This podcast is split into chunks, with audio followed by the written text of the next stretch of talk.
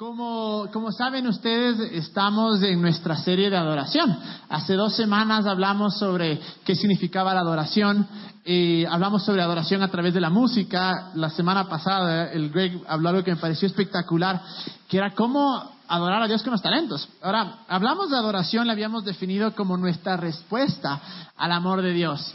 Y ahora... Eh, no sé si vieron en Facebook, no sé si vieron en Instagram, pero vamos a hablar sobre adoración, generosidad y, vamos a hablar específicamente sobre, sobre el tema de dinero.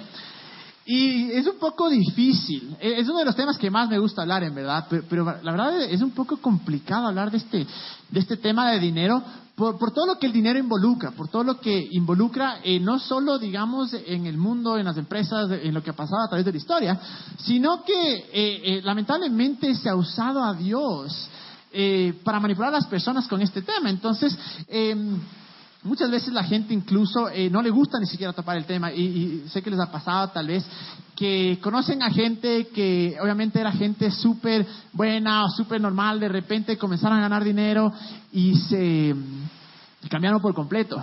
O, hemos visto a través de los años la manipulación que ha habido. Vemos cómo la gente es explotada por dinero, cómo la gente es desesperada por dinero, cómo eh, eh, mucha gente incluso usa el dinero para, para cosas malas. Entonces, de cierta manera, el, el, dinero se lo ha mantenido fuera de los creyentes, porque pensamos, bueno, el dinero es malo, cuando en realidad el dinero no es para nada malo. Y de la misma manera sé, no sé si es que muchos de ustedes han tenido tal vez un trasfondo católico cristiano, eh, lamentablemente se ha usado muy mal esto del dinero, se ha manipulado a la gente con que tienes que dar porque si no Dios no te va a bendecir, o si es que tú no das, eh, Dios te va a maldecir, o incluso, es, triste decirlo, pero ha habido gente que dice, sí, den, den este dinero para esta iglesia, para este ministerio, y lamentablemente ha usado ese dinero para cosas personales. Entonces, entiendo mucho que haya una resistencia a este tema, que haya, eh, que tal vez cuando se hable de este tema sea como que, bueno, háblame de cualquier cosa, pero eh, mi dinero es mío y no te metas con eso. Y, entiendo, entiendo, pero ahora lo que queremos hablar es, tal vez dar una perspectiva un poco diferente y, entender también que em, el dinero es un tema súper importante, porque si somos reales, todo el mundo se mueve por dinero. Todos trabajamos por dinero, o sea, muy pocos son los que dicen, bueno, voy a trabajar gratis porque me gusta, no, porque en verdad si alguien quiere sobrevivir, si quiere eh, tener para comer, si quiere, tener un lugar para dormir, obviamente necesita dinero. Y, y, en verdad yo creo que el dinero es algo tan importante y es tan grande que en las manos correctas puede ser una influencia espectacular, pero también eh, lo otro es cierto, en las manos equivocadas puede ser eh, motivo de, de, a pasar a través de los años, ¿no? De esclavitud, eh, puede ser eh, motivo de lograr mucha, de dañar a mucha gente, pero no quite el hecho de que el dinero sea importante. Y claro, yo en verdad no creo que se pueda hacer un cambio grande en el mundo si no es con dinero, porque todos se necesita dinero. Y muchas veces la gente me da este ejemplo, me dice, pero ¿qué hay sobre la Madre Teresa? La Madre Teresa no era millonaria, y sí, estoy de acuerdo, ella no era millonaria. Pero lo que muchos no saben es que detrás de ella había una organización que donaba miles y millones de dólares a las personas. La Madre Calcuta podía hacer lo que hacía, viajar a otras partes, crear fundaciones, crear hospitales y tener tantos voluntarios, porque había gente detrás que daba dinero. Y ese es el punto del dinero. El punto del dinero, como les digo, es, es un tema que mucho, es tan fácil decir, háblame de cualquier cosa. Háblame de lo que sea de mi corazón, háblame de, mis talentos, háblame de mis sueños, háblame de mi profesión. Pero muchas veces cuando viene este tema de dinero, en verdad es, hijo de madre, eh, no, porque es complicado. Porque una vez más, como decía hace un momento, nosotros conocemos familias que se han destruido por el dinero, porque se metieron en un negocio y lamentablemente no funcionó y por el dinero se pelearon. Eh, le prestaste plata a un amigo, el más se hizo loco y por eso se pelearon. Entonces, por más que sea un, tema, no quiero decirle controversial, pero un poquito difícil, no significa que no, que es un tema que tenemos que, que, evitarlo, porque la verdad es el dinero hace esto.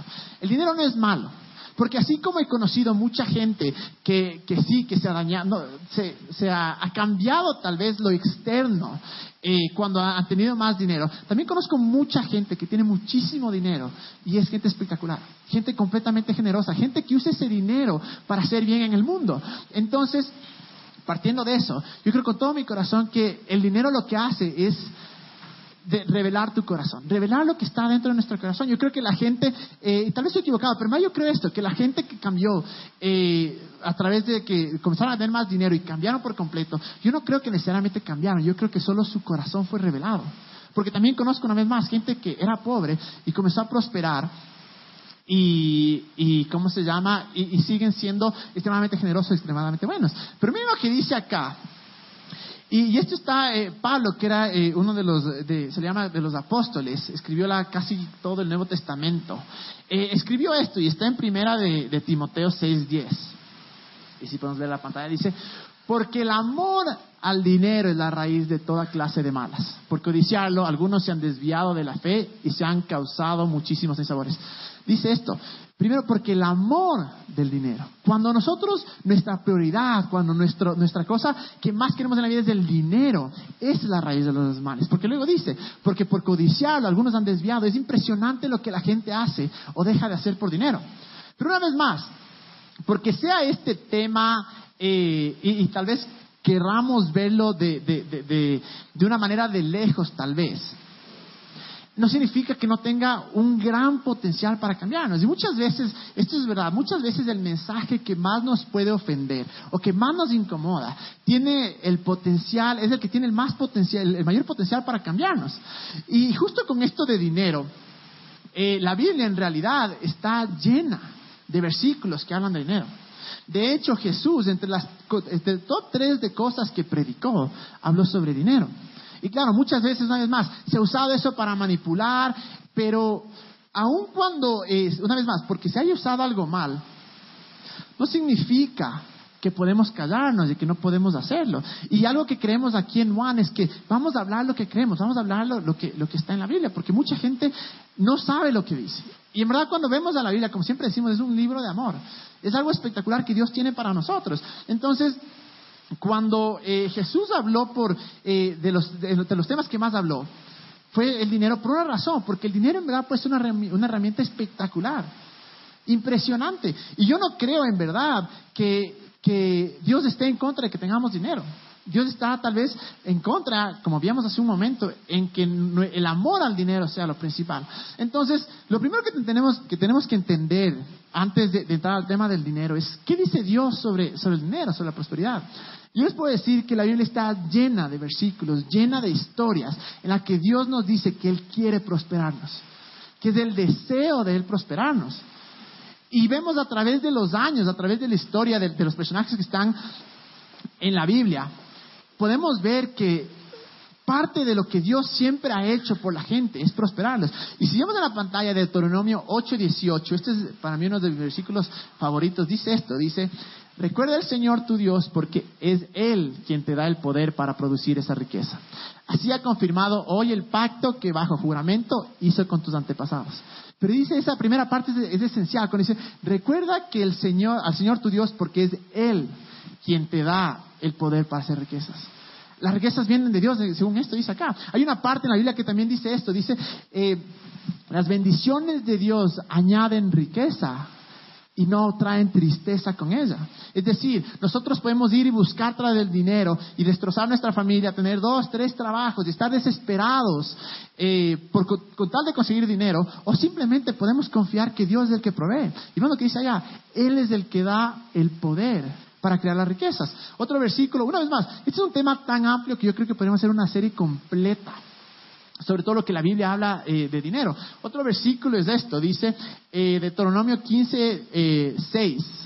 Dice esto, dice, el Señor tu Dios te bendecirá como lo ha prometido, y tú podrás darle prestado a muchas naciones, pero tendrás, pero no tendrás que pedir prestado de ninguna. Dominarás a muchas naciones, pero ninguna te dominará a ti. Lo que dice acá, dice, el Señor te bendecirá y podrás darle prestado a muchos y no pedirás prestado. ¿Cuántos de ustedes tienen deuda con el banco? ¿Cuántos de ustedes compraron el carro y tienen la deuda o tienen la deuda del departamento o de la casa?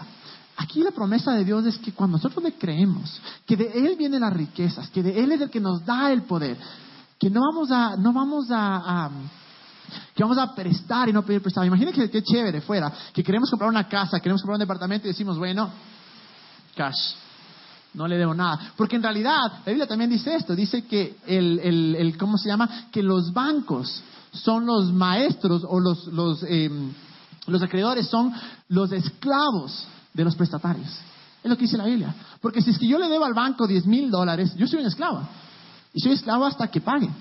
Incluso si no pago me voy a la cárcel. Pero la promesa de Dios ahí nos dice que es Él el que nos da primero el poder para crear riquezas. Y seguro que nos bendecirá de tal manera que no pediremos prestado, sino que incluso prestaremos. Entonces, ¿por qué estoy mostrando estos versículos? Ya les digo, hay cientos y cientos, pero estoy mostrando, primero que nada, para poner un fundamento y aclarar que en verdad es Dios que quiere que nos, que, que nos prosperemos. La Biblia dice que todo lo bueno viene de arriba, que todo lo bueno viene de Dios. Entonces, este último, este último eh, eh, versículo, Filipenses 4, 19. Em, incluso justo con esto, eh, antes de ir al versículo, quiero decirles esto, miren, hay un nombre, en la Biblia, en el Antiguo Testamento, Dios tenía diferentes nombres. Entre uno de sus nombres era Jehová Jireh. Y Jehová Jireh significa Dios el que provee. Dios el que provee. Entonces, es obvio que que Dios tiene recursos más que suficientes para cuidarnos porque nos ama y quiere bendecirnos de esa manera. Y ahora, yo, quisiera hacer una cosa, no estoy diciendo, bueno, entonces todo el mundo de ley tiene que ser millonario. A mí me fascinaría ser millonario y poder dar millones. Pero lo que sí estoy diciendo es que tal vez Dios no quiere que vayas todos los días en bus. Tal vez que tantas veces te han robado en bus que Dios dice, bueno, yo tengo algo mejor. Tal vez Dios no quiere que seas el que siempre pagas con las justas todas las cuentas. Tal vez Dios te dice, yo tengo algo mejor. Y es lo que quiero que comencemos a ver, que Dios en verdad quiere bendecirnos. En verdad Dios quiere que prosperemos, porque incluso en Juan dice que quiere que prosperemos en todas las áreas. Entonces el dinero no es malo, es algo que Dios ha provisto para nosotros, pero es la manera en la que lo usamos y nuestro corazón lo que hace que ese dinero se convierta en malo, por decirlo así. Pero este último versículo que decía, primera de Filipenses, y vamos a ver, Primera, eh, Filipenses 4:19 dice, así que mi Dios les proveerá de todo lo que necesiten conforme a las gloriosas riquezas que tiene Cristo Jesús. Así que Dios proveerá todo lo que necesiten. ¿Cuál es tu necesidad ahora? Tal vez es, chuta, no tengo para pagar el celular. Otro dice, no tengo para comer, no tengo dónde dormir. Ahí está, es una promesa. Así es que mi Dios proveerá todas tus necesidades. Luego dice, en las riquezas en gloria de Jesús. No dice, en las pobrezas dicen las riquezas. Entonces, una vez más, la razón por la cual hablo esto es porque quiero primero que entendamos que en verdad Dios quiere prosperarnos, que el dinero no es malo. Lo malo, una vez más, es lo que hacemos con nuestro corazón y lo que hacemos eh, con ese dinero. Ahora, veamos este versículo, 2 Corintios, 2 Corintios 8, 9. Porque esto es antes, hemos hablado acá que hay un antiguo pacto, un nuevo pacto, el nuevo pacto es después de que murió Jesús. Y la Biblia dice que el nuevo pacto, desde que murió Jesús, tiene mejores promesas. Miren lo que dice, dice, ya conocen la gracia de nuestro Señor Jesucristo, que aunque era rico, por causa de ustedes se hizo pobre para que mediante su pobreza ustedes llegaran a ser ricos. Y claro, muchas veces la gente lee esto y dice, ah, no, está hablando de pobreza espiritual. Mentira, porque si vamos a leer algo tenemos que leer en contexto. Y si leemos todo el capítulo de 2 Corintios 8, habla de dinero. Absolutamente todo ese capítulo está hablando de dinero. Así que no puede coger el autor, que es Pablo, decir, bueno, voy a hablar del 1 al 7 de, espiritual, el, eh, perdón, de dinero, el 8 voy a hacer espiritual y en adelante el dinero. No, si leemos en contexto para poder entender lo que dice la Biblia, tenemos que leerlos, obviamente, en los versículos anteriores, eh, después. Y es lo que nos habla eh, específicamente. Si podemos poner otra vez el versículo allá, y dice, en esto conocemos la gracia de nuestro Señor Jesucristo, que aunque era rico, por causa de ustedes hizo pobre, para que mediante su pobreza ustedes llegaran a ser ricos. Es decir, Jesús se convirtió en algo que no era, para que nosotros podamos convertirnos en algo que no éramos tampoco. Pero ahora ya somos lo que Dios dice que somos. Entonces, una vez más, todo esto es parte del Evangelio, parte de las promesas de Dios es bendición financiera. El dinero, una vez más, no es malo, no es para nada malo. Y porque una, una, cosa que, podemos decir tranquilamente es, yo no sé por qué los creyentes eh, toman el placer en una humildad falsa. En decir, bueno, yo voy a ser pobre y así voy a ser humilde. Y, no, no, somos orgullosos de tener estas humildades falsas, porque el ser pobre no es ser humilde. El ser humilde es decir, Dios, yo creo más en ti, tú sabes más que yo, y no decir yo soy lo mejor, sino decir Dios, tú eres lo mejor. Y no sé por qué a través de los años los creyentes han tenido esta humildad falsa de decir, Dios me quiere pobre y Dios me quiere pobre porque así soy mejor persona. Y no es verdad. Una persona no es mejor porque es rico y una persona no es mejor porque es pobre. Es así de sencillo. Entonces, cuando dice ahí que Él se convirtió en pobre para que seamos ricos, es porque nos está diciendo claramente que Él quiere bendecirnos a nosotros. Él no quiere que lleguemos. Estoy convencido de esto porque digamos hace un momento que decía que eh, quiere suplir todas nuestras necesidades. Yo no creo que es la voluntad de Dios que lleguemos al fin del mes. Aun cuando muchos de nosotros lo estamos viviendo ahora, yo lo estoy viviendo ahora, pero no, quiere, no quiere la voluntad de Él que lleguemos al fin del mes diciendo, hijo y madre, ¿de dónde me saco la plata? Hijo y madre, ¿y ahora qué hago? No tengo, no tengo cómo, eh, cómo pagar las cuentas, no tengo cómo ni siquiera sacarle a, a comer a mi novia. Y lo que tenemos que, que en verdad eh, entender es que el tamaño de mi cuenta no refleja mi corazón. Si yo tengo un millón de dólares no significa que soy malo. Lo que hago con ese dinero es realmente lo que refleja mi corazón. O la manera en la que yo alcancé ese dinero. Y es por eso que Dios nos dice, Él nos quiere prosperar, Él me desea prosperarte, te voy a dar abundancia por una razón, para que obviamente nuestros ojos estén en Él y no digamos, bueno, voy a hacer este negocio medio trucho. Voy a usarles de estos manes, voy a tener una empresa y les voy a, voy a, les voy a negriar a los manes para que, para que no, eh, para yo ser millonario. No. Es una razón por la cual Dios nos dice eso, porque dice, es mi voluntad, es mi promesa, para que ustedes puedan confiar y puedan descansar en que, la, en que, la, en que mi bendición es también financiera. Porque una vez más, cuando las bendiciones de Dios, eh, las bendiciones que hizo Dios o que alcanzó por nosotros, tenemos que comenzar a ver más allá de nosotros. Es más allá de lo que yo puedo recibir, de lo que yo puedo alcanzar, sino cómo puedo usar esa bendición para darles a los demás. Y la Biblia dice esto, dice eh, que si nosotros siendo malos damos cosas buenas, y justo antes habla de cómo Jesús decía, si alguien viene su hijo y les pregunta al papá, y le dice, papá, dame pan, ¿le darías una piedra? ¿Le darías una serpiente? Nunca. Yo no soy papá, pero tengo un sobrino y obviamente jamás se me ocurriría que el guambra venga y me diga, oye, ¿me das un caramelo? Toma una araña. Obviamente no, o sea, sería enfermo. Y muchas veces tenemos esa mentalidad de Dios. Pero Dios, y justo en ese versículo después dice, si es que ustedes siendo malos, porque muchas veces somos malos, hacen cosas buenas, ¿cuánto más Dios siendo bueno dará cosas buenas a ustedes? Y cuando entendemos esto, que eh, la razón en verdad por la que Jesús habló tanto de dinero, como les decía, entre, las, el top tres de cosas que habló Jesús fue de dinero. La razón por la que Jesús habló tanto de dinero es porque el dinero está ligado directamente a nuestro corazón. Y Dios está, y Jesús está obsesionado con nuestro corazón. Porque lo único que Jesús pide de nosotros en verdad es nuestro corazón. Y la manera que nos creó es para que nuestro corazón eh, vaya hacia Él, para que nos enamoremos de Él. Por eso es el que hace todas estas cosas para ganar nuestro corazón vez tras vez. Pero la razón, yo creo en todo, con todo mi corazón, yo creo que esa es la razón por la cual Jesús predicó. Es porque tiene mucho que ver con nuestro corazón. Y si vemos en Lucas 12:34 dice esto. Dice, pues donde tengan ustedes su tesoro, allí también estará su corazón. Entonces, yo creo que Dios hace esto, dice, miren, no se preocupen del dinero, no, en el sentido, no pongan sus ojos en el dinero, no, no, que, que su obsesión, que su motivación no sea ganar dinero, que su obsesión y su motivación sea en Jesús, en mí, en Dios. ¿Para qué? Para que yo sea el que provea, para que su corazón no sea el que se corrompe. Como dice ahí, donde está tu, tesoro, ahí está tu corazón, está tu corazón, ahí está tu tesoro. Entonces, si es que mi corazón, si es que mi tesoro son el dinero, ahí está mi corazón. Voy a hacer lo que sea para alcanzar dinero. Si mi tesoro es el, ser millonario y es todo lo que quiero, no me va a importar lo que haga y a quién lo haga para alcanzarlo. Pero en cambio viene Jesús, dice, ven tranquilo, ya está provisto todo para ti. Para que no te enfoques en las, en las en las, ¿cómo se llama? En el dinero, sino que te enfoques en mí y sepas que yo soy el que proveo. Es más, yo sé que muchos de, ustedes tal vez ahora están en un momento súper difícil financiero. Les animo una cosa, confiemos en Dios. Digamos, Dios, es una promesa tuya. No me voy a obsesionar, no me voy a preocupar, no me voy a estresar, no voy a manipular, no voy a robar, no voy a ser tramposo. Voy a confiar en ti.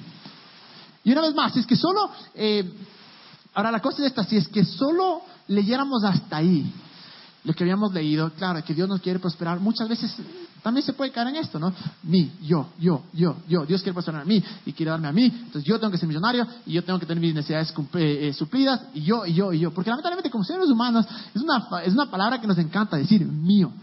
Desde chiquiticos. Yo tengo un sobrino. Las primeras palabras, mío, mío, ¿sí o no? Desde chiquitos aprendemos mío, mío, mío. Y si nos quedamos ahí, si solo vemos esa parte que es mitad de la verdad, no es toda la verdad, decimos, bueno, Dios quiere prosperarme, sí, pero para mí, para mí, para mí. Pero nos olvidamos que también hay otra parte. Y aun cuando sí, la Biblia dice esto, la Biblia dice que eh, dice que Dios es amor. Y dice en 1 Corintios 13, dice que el amor da y no espera nada a cambio. Es decir, Dios nos da y no, está, no es que nos da con condición, nos da porque nos ama, porque nos quiere bendecir. Pero en la manera que nosotros fuimos creados también, es en esto, que hay algo en nuestro corazón que cuando nosotros damos, somos bendecidos. Algo, algo, algo nos llena. Entonces, eh, si es 100% verdad, obviamente que Dios nos quiere bendecir, ¿de acuerdo? Porque nos ama, punto. Pero como hemos hablado de adoración, y hemos dicho que de adoración es la respuesta en su, a su amor, ahí es la parte cuando, ¿puedo adorarle con mis talentos? Sí. ¿Puedo adorarle con mi tiempo? De ley. ¿Puedo adorarle con mi boca, con mis canciones? Segurísimo. Pero la pregunta es, ¿podemos adorarle con nuestro dinero? Es complicado porque comienzo yo a ver lo que tengo y digo, hijo y madre, tengo un dólar, si doy este dólar estoy fregado. Si bendigo a alguien con este dólar, estoy completamente fregado. Y nos olvidamos en verdad de confiar en Dios. Y miren lo que dice en 1 Timoteo 6, 17 y 18. Dice, a los ricos de este mundo, mándales que no sean arrogantes ni pongan su esperanza en las riquezas, que son tan inseguras, sino en Dios, que nos provee de todo en abundancia para que los disfrutemos. Si en esa parte, no dice provee algunas cosas para que los disfrutemos, dice todo en abundancia para que los disfrutemos. Y el siguiente dice, mándales a que hagan el bien, que sean ricos en buenas obras y generosos dispuestos a compartir lo que tienen. Y si estamos hablando de adoración, y la adoración es la respuesta a su amor, y hoy, tema de hoy, estamos hablando de dinero. Cuando dice esto, ¿cuál es nuestra forma de adorar a Dios con el dinero? Bendiciendo a otros, siendo generosos, viendo la necesidad de alguien diciendo, bueno, yo voy a hacer. Porque muchas veces lo que sucede es esto, pensamos de nuestra mente, pero es que si yo le doy cinco dólares, yo me quedo con menos cinco, pero no es así, con Dios no es así, porque Él ya nos ha provisto todo. Y es más, hay algo dentro de, nosotros que cuando nosotros bendecimos a alguien, en verdad se siente excelente. Y yo creo con todo, eh, con, mi, corazón, yo creo esto. Ah, eh, estos últimos meses obviamente han habido, ustedes han, visto em, las, eh, todas las protestas que han habido, los levantamientos y todo. Y claro, mucha gente decía esto, decía, bueno, eh, primero que nada, yo no creo que es necesariamente el gobierno el encargado de erradicar toda la pobreza. Yo creo que si todos nosotros fuéramos generosos, ya no habría escasez. Yo creo que la, respuesta para la escasez es la generosidad. Si todos nosotros diríamos, bueno, yo voy a ayudar al de lado, voy a ayudar al lado. Y sí, estoy de acuerdo, el gobierno también tiene que hacer infraestructura, eh, otro tipo de obras, hospitales, cosas, de acuerdo.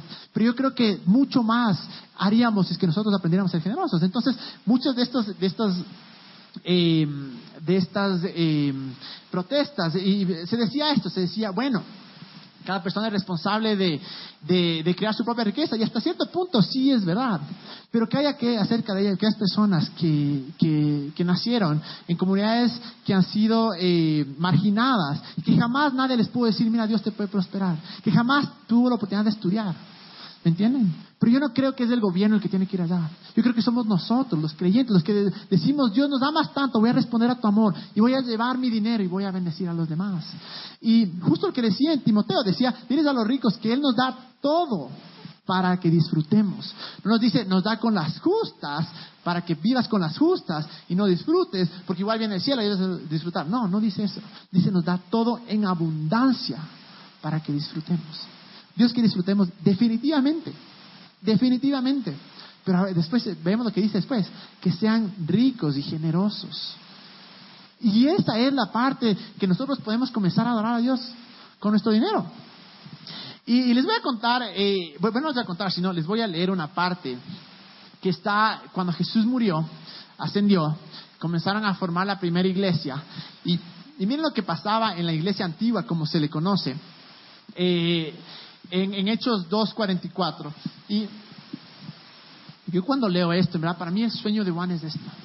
Es que esta sea nuestra cultura, es que creemos, creamos esta cultura, no solo aquí adentro, sino que donde quiera que vayamos, creamos esta cultura para poder eh, ayudar a todos.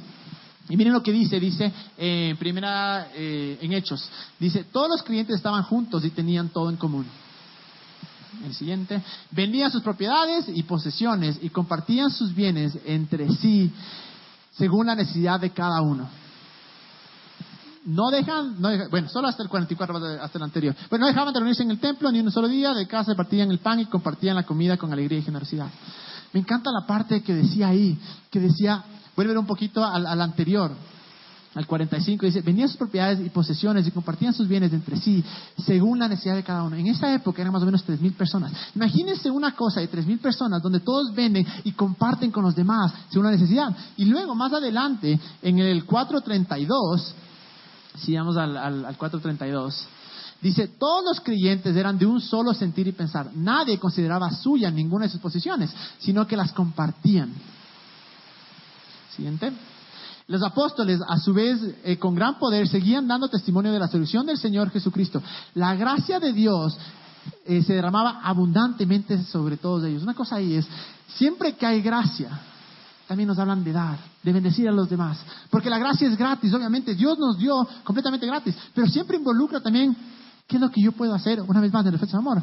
Y el siguiente, Dice, pues no había ningún necesitado en la comunidad. Quienes poseían casas, terrenos, los vendían, llevaban el dinero de las ventas y lo entregaban a los apóstoles para que se distribuyera a cada uno según su necesidad. Ahora, imagínense lo hermoso que fuera esto. Eh, la semana pasada estuvimos hablando de unas 75 personas, no sé cuánta gente hay acá, pero qué hermoso fuera poder decir 75 personas en este lugar, nadie tenía necesidad. Nadie se atrasó en sus cuentas. Nadie le faltaba nada. Y eso es lo que sucedía en esta época. Para cuando leímos la segunda parte, ya no eran tres mil las personas, eran seis mil las personas. Pero imagínense que creemos de esta cultura aquí en Juan. Que si tengo algo y puedo ayudar al de al lado, lo voy a hacer. Si tengo algo, y lo que me encanta aquí es que dice, no dice, y los ricos vendían todo y daban a los pobres. No. Decía, y todos, todos contribuían. Todos daban algo, todos daban algo. Y lo que me encanta es que después decía, y a nadie le faltaba. Porque es un principio. Cuando comenzamos a vivir generosos, cuando creamos una cultura de generosidad, donde yo suplo lo que a ti te falta, pero tú suples lo que a mí me falta, y él va a suplir lo que a él le falta, imagínense lo hermoso que sería. Y esa es la mejor manera, yo creo, de poder adorar a Dios con nuestro dinero. Decir, sí, tengo esto, Dios, tú me has dado todo, todo más de lo que necesito, pero ¿qué voy a hacer? Voy a dar. Ahora, y con esto, ¿por qué es tan importante creo que, que Dios te quiere prosperar? Porque si yo creo que Dios quiere que viva con las justas y yo gano eh, 600 dólares al mes por decir, y mis cuentas son 600 dólares al mes, entonces estoy con las justas. ¿Y el resto? ¿Cómo bendigo? Pero cuando yo creo que Dios me quiere dar más que lo que necesito y comienzo a ganar 5 mil dólares al mes y comienzo, y mis cuentas son de 600 dólares al mes, tengo 4 mil 400 dólares para poder bendecir a los demás. Tengo 4.400 dólares para verle al lado y decir, ¿qué te falta? ¿No tuviste dónde dormir ahora? Toma. ¿No tenías dónde comer? Toma. ¿No tenías para pagar el celular? Toma. Y yo creo que en verdad, qué hermoso fuera vivir en, eh, crear esa cultura. Es complicado, sí, pero en el que todos tienen sus necesidades cumplidas. Y ahora, es la parte que se pone un poquito complicada y quiero ser bien honesto porque aun cuando me encanta hablar de este tema, es la parte complicada. Porque la Biblia habla de las maneras de dar y cómo dar y a dónde dar. Y, lamentablemente estos temas que voy a topar ahora se, los ha topado de una manera bastante fea, bastante para manipular a la gente, para, eh, para meter miedo a la gente. Pero, porque una vez más, porque, porque la gente haya hecho eh, cosas que no están bien, no significa que no haya verdad en lo que dice la Biblia. la Biblia nos habla de, tres cosas, ¿no? Que Dios nos pide tres cosas. Ahora, recordemos esto. Tenemos que siempre tener en cuenta esto. Todo lo que hace Dios está basado 100% en amor, ¿ok? Para leer la Biblia, para, para, hablar con Dios, para, para, cualquier cosa, cuando venimos acá incluso, siempre tenemos que tener eso en nuestra mente. Todo lo que hace Dios, todo lo que nos pide, todo lo que hace en nosotros o a través de nosotros, es basado 100% en amor. Ahora, hemos leído en, Corintios que dice que el amor no daña, el amor eh, no, no, discrimina, el amor te llena de dignidad y honra. ¿ok? Entonces, entendiendo esto, que todo lo que Dios nos pide es 100% en amor, eh, dice tres cosas. Y dice, bueno, eh, primero nos habla del diezmo. Y claro, es, un tema controversial y muchas veces habla del diezmo y dice, no, ¿por qué? Tal vez se van a robar la plata. Y sí, ha habido gente que se ha robado la plata una vez más. Pero el, diezmo no se trata del lugar o de la persona que lo recibe, se trata de la persona que da. Porque muchas veces yo digo, pero si es mío. Sí, no, porque nosotros somos administradores del dinero. Nosotros podemos ganar esos 100 dólares porque Dios nos ha dado habilidades, nos ha dado talentos, nos ha dado manos, nos ha dado algo. En verdad, todo pertenece a Dios, absolutamente todo. Nosotros lo único que hacemos es usar ese 10% para alguien más. Y bíblicamente, el 10%, ¿saben para qué va? Para que se expanda el nombre de Jesús, para que la gente conozca de Jesús, para que haya misioneros. Tal vez, eh, ¿cómo se llama? Para que, para que el reino, por decirlo así, sea expandido. Para eso va el 10%. Entonces, no es algo que yo me invento, es algo que está ahí en la Biblia. El digo es complicado porque, claro, no quiero que de ninguna manera se sientan que hay un motivo escondido en esta prédica, en este mensaje, que hay un motivo escondido en todo lo que digo. Los que me conocen, los que han estado con One Heart y One por muchos meses, saben que, que nosotros eh, somos súper íntegros con las finanzas. Nadie de nosotros gana un solo centavo. Ninguno de nosotros gana un centavo. Nadie de nosotros dice, bueno, esta platica me voy a ir a cenar. No, para nada. Es más, nosotros colaboramos para que esté acá. E incluso algo que estamos pensando seriamente con el que estamos hablando, de por lo menos una vez al mes coger en la pantalla mostrar, miren, esto es lo que se lo que lo que se ha recaudado y estos son nuestros gastos, porque queremos ser 100% íntegros. Pero la Biblia sí dice que el 10% es para que la obra de Dios siga avanzando. Ahora, muchos dicen tal vez, ¿sabes qué? Eh, yo tengo mi iglesia, doy allá, perfecto. Otros dicen, bueno, yo quiero dar acá el diezmo, perfecto. Otros dicen, ve, no estoy muy convencido con eso del diezmo, voy a dar afuera a alguien, perfecto, pero por lo menos dile que Dios te bendiga. Por lo menos háblale de Jesús para que ese tenga un propósito. Entonces, eh, imagínense hoy por hoy, para ser sinceros, eh, lo, que gracias a, gracias a su generosidad, lo que nosotros alcanzamos acá, es más o menos un 30-40% exagerando de los gastos. Es lo que nosotros tenemos. Si no fuera porque tenemos ayuda externa, temporal, porque no es para siempre, es temporal, no podríamos estar acá todos los jueves, todos los martes. Pero qué hermoso sería coger y decir, ¿qué ves ya? Aquí tenemos tanto, que no solo que cubrimos el arriendo, las colas y todo, sino que vamos y bendecimos a tantas personas. Entonces yo les digo, el 10% le pertenece a Dios. ¿Dónde lo das? Obviamente, tu, corazón va a estar y decir, ¿dónde? Pero sí les digo, vean, si no dan acá, si no dan en su iglesia, no importa, pero den a alguien. Porque lo que nos hace el 10% es decir, Dios, tú eres más grande que mi dinero. Yo confío más que mi dinero. Ya les digo, eh, no, no, por Dios no malentiendan, no piensan que hicimos esto para que ahora cojan y nos llenen el sobre. No, para nada, para nada, para nada. Si alguien de cierta manera siente así, por Dios no dé. Pero sí les digo, vean, eh, qué hermoso fuera poder decir y tener orgullo de decir, acá One es 100% financiado por ecuatorianos. Todo lo que hacemos, a la gente que, bendecimos, a la gente que ayudamos, es 100% por todos los que venimos acá. Entonces, la primera es el diezmo. La otra habla de las ofrendas, que en verdad es el, extra, que el 10% es el extra que se da. Y eso más lo habla como que dale a, nuestro, a, los que están alrededor nuestro, es decir, eh, damos a nuestra familia, a nuestro amigo. O sea, qué chévere es coger y decir, saber que alguien está en necesidad y decirle, ¿sabes qué? Hoy te voy a invitar a comer. ¿Sabes que no tienes eh, ropa? Yo te voy a comprar. Y es lo que habla las ofrendas. Y la última que habla es, es, eh, que habla de las limosnas, y esto está lleno en la Biblia y en el Antiguo Testamento, habla de las limosnas. Las limosnas son lo que damos a los pobres. La Biblia nos decía que, que apartemos siempre una sección, un cuadradito, una esquina, para poder dar a los pobres, a los, a los inmigrantes, a los refugiados. ¿Y qué pasará si nosotros comenzáramos a cambiar de mentalidad y decir, bueno, el dinero no me domina y yo no le sirvo al dinero, el dinero me sirve a mí? Así es que lo que voy a hacer ahora es voy a confiar 100% en Dios porque Él es el que provee todo para mí. Y si yo doy 10, y si yo doy 100, si yo doy 50 dólares, no estoy menos, no soy pobre, sino que tengo tengo más porque lo estoy dando, estoy siendo bendecido al dar. Imagínense lo hermoso que fuera, que y les quiero animar a soñar. Es difícil, sí, pero si no soñamos no lo vamos a ver. Imagínense que algún día salgan las noticias. ¿Saben qué? Eh, pobreza en Ecuador se redujo en el 50% porque la gente de Juan decidió ayudar a los pobres. Imagínense qué espectacular fuera. Imagínense qué hermoso fuera que aquí todos los que estamos acá, nuestras, nuestras, em, nuestras necesidades son suplidas porque alguien más dio mi necesidad y me dio. Y yo vi la necesidad de alguien y le di. Imagínense qué espectacular fuera. Y es de eso lo que queremos crear acá. Es de eso lo que se trata la adoración con nuestro dinero. Es decir, Dios, tú eres más grande que mi dinero. Yo no confío en el dinero, confío en ti. Así es que te voy a dar. Y voy a dar a los demás. Voy a bendecir a los demás. Porque el dinero es temporal. Es así de sencillo, el dinero es temporal. Pero, una vez más, todo lo que nosotros hacemos es en respuesta a su amor. La adoración es la respuesta a su amor. ¿Cómo respondo a su amor tan grande? Voy a dar. Y entiendo que hay veces que la gente dice, simplemente no tengo. Lo que me encanta es que Dios ve tu corazón. Eso me fascina. Porque para mí, claro, yo tengo dos personas y, en nuestra mente, eh, que a veces que es, una, mente eh, que solo juzga y solo ve lo de externo. Entonces yo tengo acá a dos personas, el uno coge y le da al pobre 100 dólares, el otro coge y le da un dólar. Digo, dije, madre, qué avaro el del dólar. Cuando yo no sé tal vez que el que dio un dólar era lo único que tenía, el que dio 100 dólares tenía 5 mil dólares más. Nosotros vemos lo de afuera, pero Dios ve lo de adentro. Dios ve exactamente nuestro corazón. Dios sabe que cuando no podemos, no podemos, pues. ¿Sabe que tal vez una, una vez me encantó porque una persona cogió y nos dejó una galleta aquí? Y eh, para mí fue lo más espectacular, porque lo que era era, pana, no tengo nada, pero por lo menos quiero ayudar, o sea, que, que se el guardia o alguien se coma la galleta. Venga, o sea, me pareció impresionante, me pareció lo, más chévere. Hermoso me pareció, porque es lo que Dios a nuestro corazón. Y esa es la manera que podemos, en verdad. Y quiero que desde ahora en adelante, verdad, tengamos esta mentalidad de decir, ¿cómo puedo adorarle a Dios? con dinero, bendiciendo, siendo generosos. Que donde quiera que vayamos nos conozcan por esa generosidad.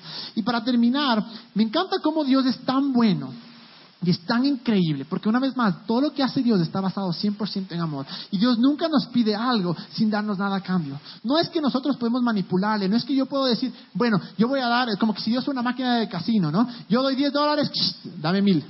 No, o que digo, bueno, Dios no me querías bendecir, pero como yo di, ahora sí tú eh, te interesaste en mí porque fui generoso. No, Él ya se interesó en nosotros cuando Jesús murió hace dos mil años, ya proveyó todo lo que necesitábamos.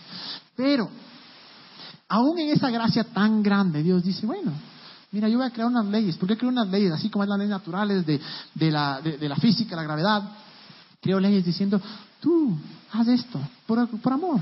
Pero mira, Mira lo que va a pasar. Y, y mira lo que dice en Hechos 20:35. Dice esto, dice, deben recordar las palabras del Señor Jesús. Hay más bendición en dar que en recibir. De la manera que fuimos creados, hay algo que nos da más felicidad cuando damos que cuando recibimos. Y como les decía, son, eh, son, son leyes naturales. Y la Biblia está llena de este concepto de la semilla, de la siembra, del dar para recibir. Aun cuando sabemos que Jesús ya nos dio todo. Igual habla de las estaciones. Cuando uno siembra en un árbol, espera que salga fruto. Y miren lo que dice eh, Salmo 103, 2 al 5. Dice esto. Dice, alaba alma mía al Señor y no olvides ninguno de sus beneficios. Ahora, alaba, adora, son obviamente sinónimos. Entonces, pongámoslo así, adora, estamos hablando de, oración. Adora alma mía a Jehová y no olvides ninguno de sus beneficios. O sea, Dios nos dice, mira, Chévere, o sea, adórame, pero no te olvides de mis beneficios. Él, perdona todos tus pecados y sana todas tus dolencias. Es lo básico, es, la clave del Evangelio. Él perdonó nuestros pecados y sana todas nuestras dolencias, nuestras enfermedades físicas, emocionales. Luego dice, eh, Él rescata tu vida del sepulcro, del sepulcro y te cubre con amor y compasión. En el momento más oscuro, Él nos separa, nos, rescata. Pero miren lo que dice el siguiente. Dice, Él colma de bienes tu vida y rejuvenece como las águilas. Él colma de bienes tu vida. Es uno de los beneficios de ser generoso.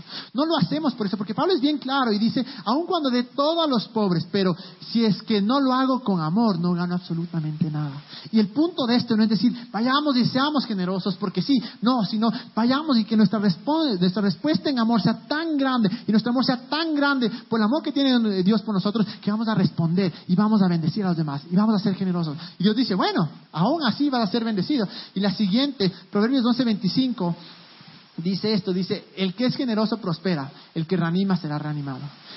Es un principio que Dios ha puesto. Una vez más, quiero tener súper claro, nosotros no damos para recibir, no damos para ser bendecidos, damos por amor, en respuesta. Pero como leíamos, el beneficio de alabarle es, el alma del generoso prosperará.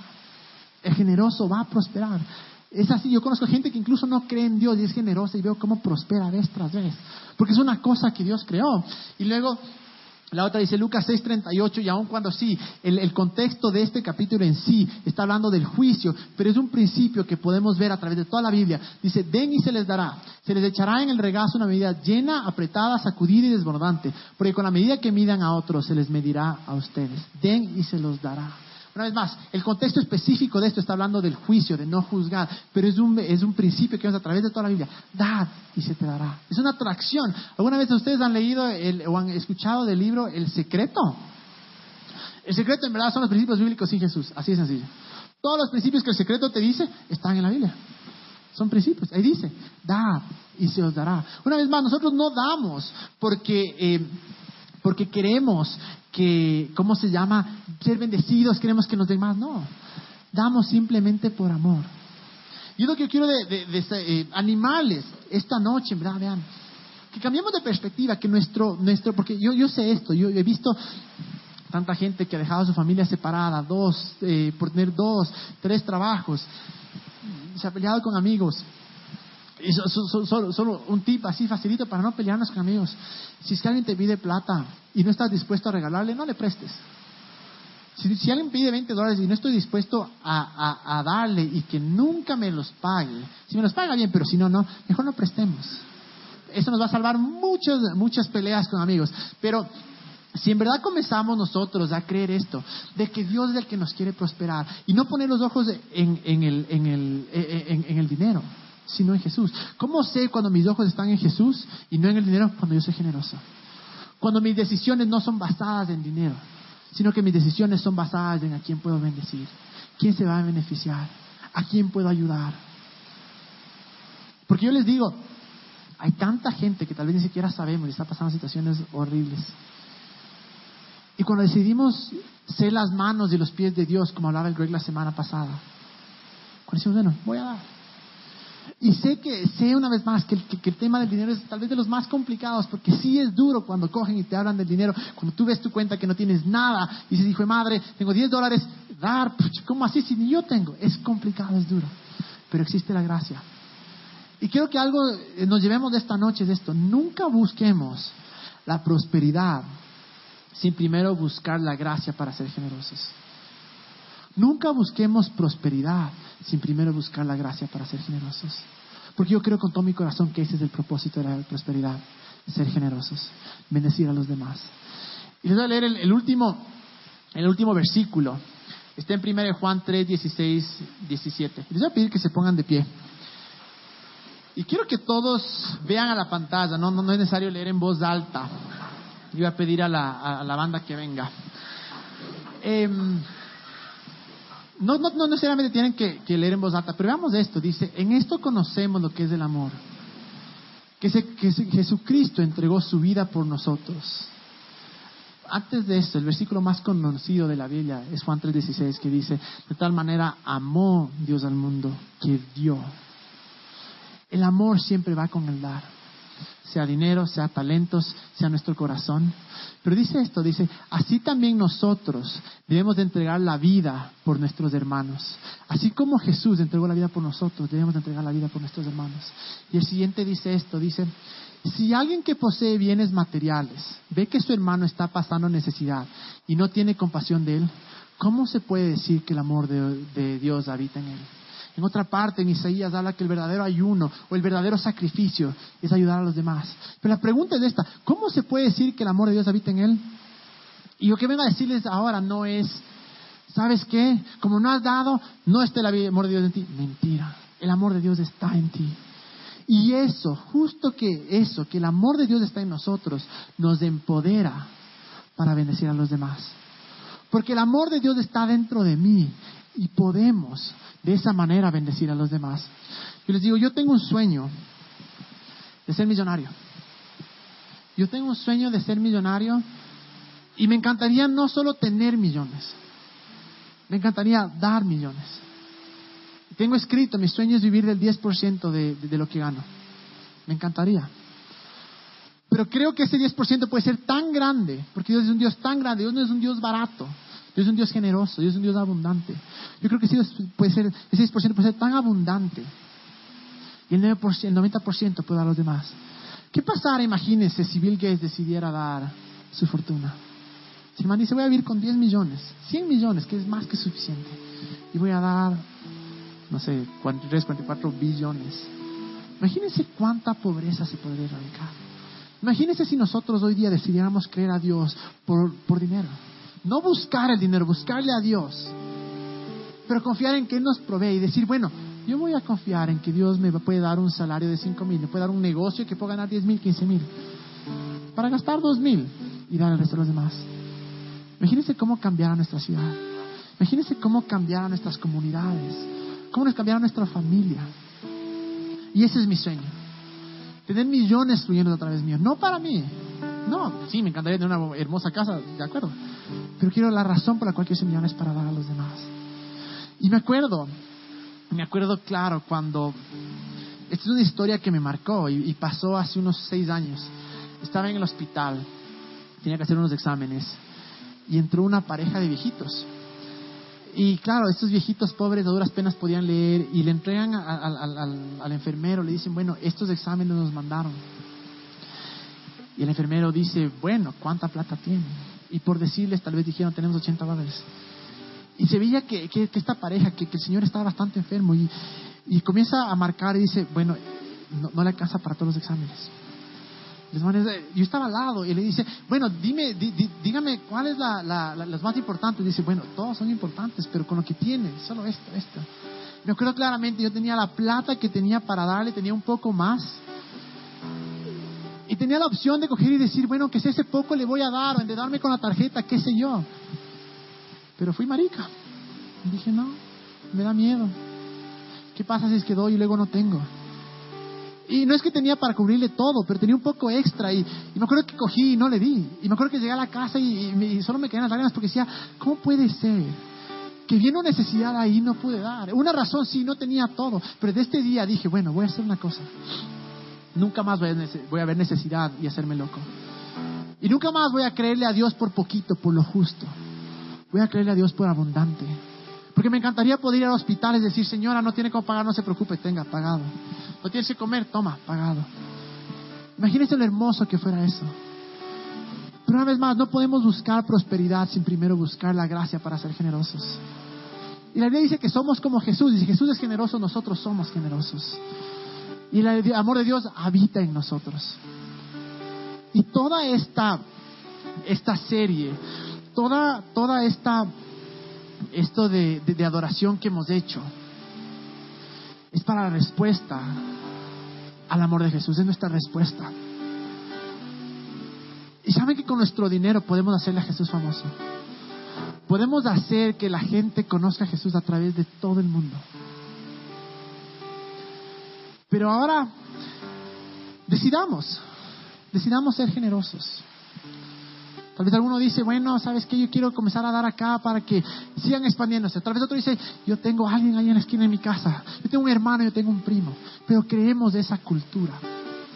Y comprometámonos que en verdad nuestra adoración va a ser esa. Voy a adorar con mi dinero. Voy a decir, Dios, no, eres, no es del dinero primero, tú eres primero.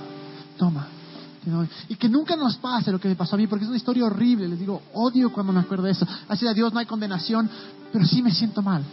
Y saber que había una familia, una pareja que pude ayudarle, pero porque no tenía y porque lo poco que tenía no me dio la gana de dar por miedo. ¿Qué será esa pareja? No sé. Y vamos a, estamos, estamos eh, listos para adorar. Eh, toda esta serie se ha hablado de adoración. Ahorita vamos a adorar con nuestra, con nuestra boca. Les animo, vean. ¿Alguien tiene problema financiero hoy día? Adórenme. ¿Alguien está pasando por escasez? Adórenme.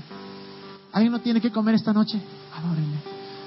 No es que le adoramos para que Él le dé pena y diga, bueno, te voy a dar. No, pero le adoramos porque Él ya proveyó, porque Él es grande, porque Él es bueno y porque un milagro puede ser esta noche. Tal vez saliendo de acá escuchas tu milagro. Tal vez el día de mañana te llaman y dicen, este es tu milagro. Y le adoramos por eso. Porque Él es siempre bueno. Porque el dinero no nos, no nos domina, sino que nosotros dominamos al dinero. El dinero no me mueve, yo soy movido por el corazón, por mi amor, por compasión, y el dinero solo me sigue. Y si me permiten, quiero hablar por ustedes por dos cosas. Uno, para que cambiemos nuestra mente y creamos y confiemos que Dios nos quiere bendecir más que suficiente, en abundancia. Y dos, para que con esa abundancia nuestro corazón sea el dar a los demás. Y hacer que el nombre de Jesús sea famoso. Hacer que gente alrededor de todo el mundo conozcan esperanza y el amor de Jesús. Porque nuestro dinero está financiando, está ayudando a los pobres, está ayudando para que misioneros vayan, está ayudando para que otros ones tal vez se abran. Está ayudando para que la gente tenga agua, para que hayan hospitales. Yo voy a pedir que todos cierren sus ojos. Y, y antes de adorar, digo, cuando adoremos, entreguemos todo. Dejemos todo en sus manos. Gracias Dios por esta noche. Gracias Dios porque tú eres más grande que el dinero. Gracias Dios porque tu amor es tan grande y todo lo bueno viene de ti, Jesús. Yo oro Dios por todos los que estamos pasando por una situación difícil financiera. Te doy gracias porque tú eres Jehová el que provee todo, el que provee nuestras necesidades. Tú conoces nuestras necesidades de cada uno. Y oro que esta noche, esta semana vamos a ver un cambio. Ponemos nuestros ojos en ti, no nos desesperamos, Dios. Confiamos que tú eres el Dios que provee todo, Jesús. Gracias Dios porque provees en abundancia, Dios. Y decidimos creerte por miles y miles y millones de dólares, no para nosotros, pero para bendecir a los demás. Yo oro, Dios, que seas tú el que sigues cambiando nuestro corazón y que tu gracia nos llene para ser generosos, Dios. Que donde quiera que vayamos seamos generosos. Que esta semana incluso encontremos gente y podamos ser generosos, Dios. Gracias porque no le servimos al dinero, te servimos a ti. Y porque el dinero nos sirve a nosotros. Y yo oro, Dios, que mientras te adoramos, háblanos, Dios. Traes esperanza a nosotros. Muestra nuestro amor, Jesús. Te damos gracias, Dios, porque tú eres todo lo que necesitamos, Padre. En el nombre de Jesús.